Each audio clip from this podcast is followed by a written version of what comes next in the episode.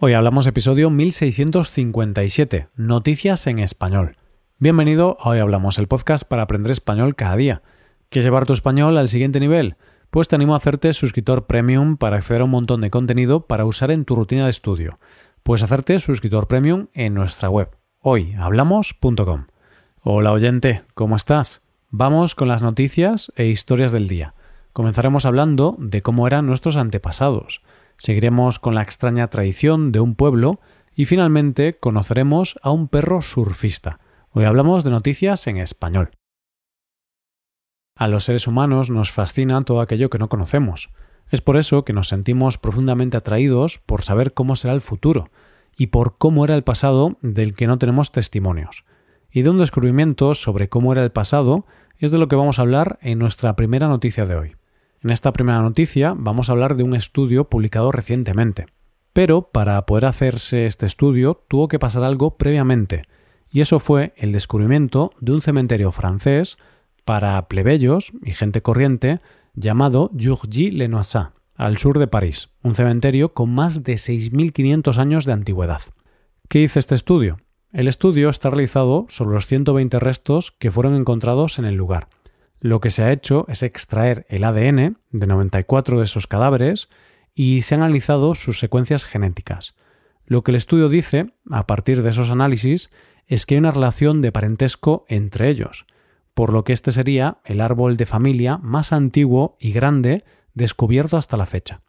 En este estudio hay más conclusiones, como que estas familias formaban parte de una sociedad patrilocal. Puede que no sepas qué significa esto, no te preocupes, es normal, esto significa que todos los hombres permanecían en su lugar de nacimiento toda la vida, pero las mujeres, en cambio, tenían que ir a vivir a otros grupos. Es decir, las mujeres eran intercambiadas entre tribus, algo normal en la Europa de la época y que servía para establecer alianzas o relaciones.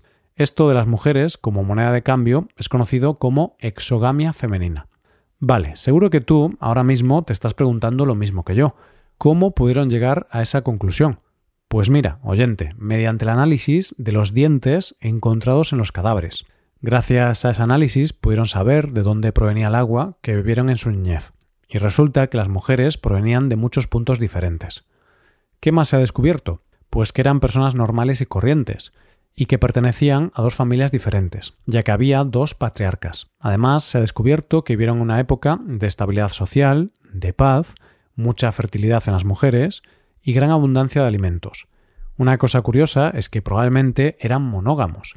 Esto dice una de las expertas. No sabemos si eran fieles, pero no vemos pruebas genéticas de que no lo fueran. Al menos es diferente del único ejemplo que teníamos del Neolítico, donde hombres y mujeres tenían múltiples parejas y descendencia de estas uniones. En Yurji no observamos esto, pero estos descendientes podrían existir y estar enterrados en otro lugar y dicen que la monogamia es una prueba más de su estatus social, puesto que posiblemente eran monógamos porque no podían mantener a más de una mujer. No sé a ti, oyente, pero a mí no deja de parecerme fascinante descubrir un poco más de cómo eran nuestros antepasados. Vamos con la segunda historia del día. Para conocer esta historia nos tenemos que ir a mi tierra, a Galicia, y más concretamente a un lugar llamado Asneves, en Pontevedra. Allí, hace algo más de un mes, celebraron unas fiestas muy peculiares que necesitaba compartir con vosotros. Esas son las fiestas de Santa Marta de Ribarteme. Y el último domingo de julio se celebra su más famosa romería, una romería que cada año atrae a muchos turistas. ¿Por qué atrae a tanta gente? Cuando te cuente en qué consiste, lo entenderás. Para entender la procesión hay que saber que es en honor a Santa Marta, que es la patrona de los resucitados y protectora de las almas en el más allá.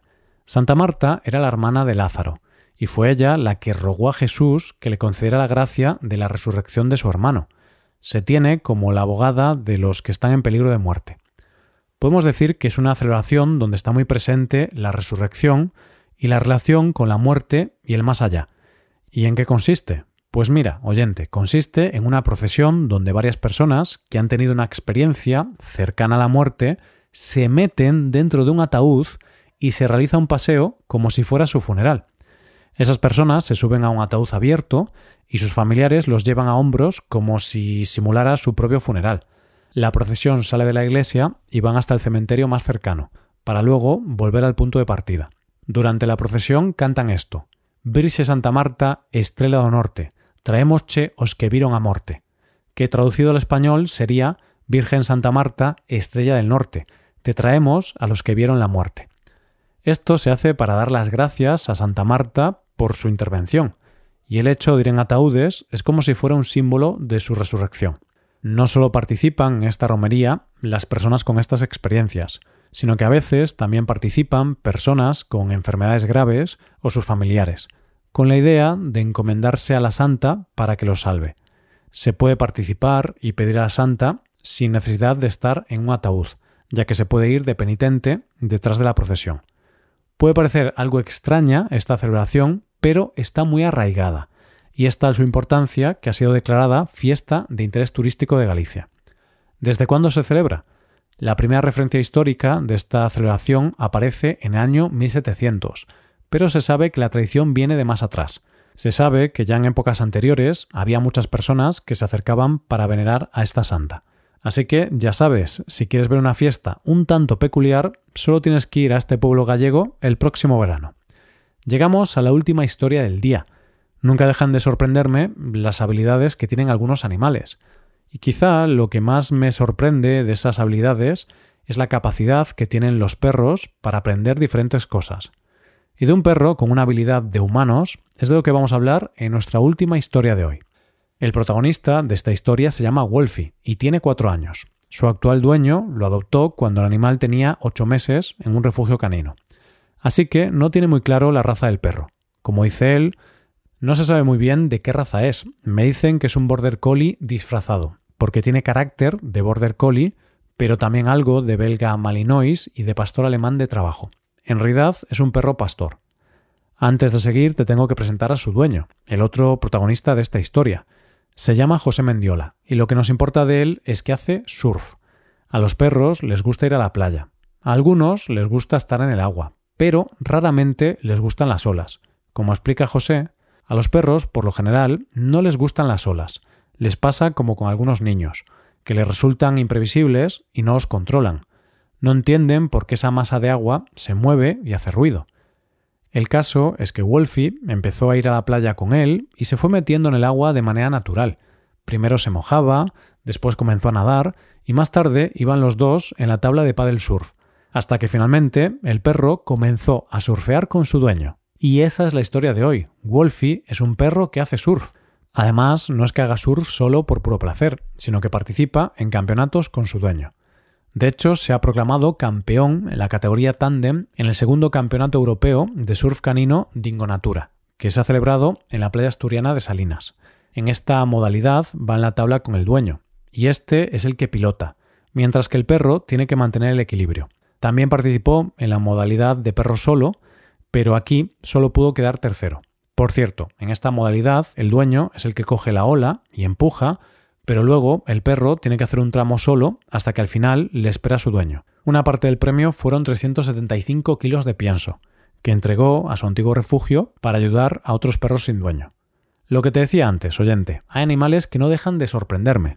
A mí me cuesta un montón mantener el equilibrio en una tabla de paddle surf, y hay perros como este que pueden surfear ellos solos. ¡Qué cosas!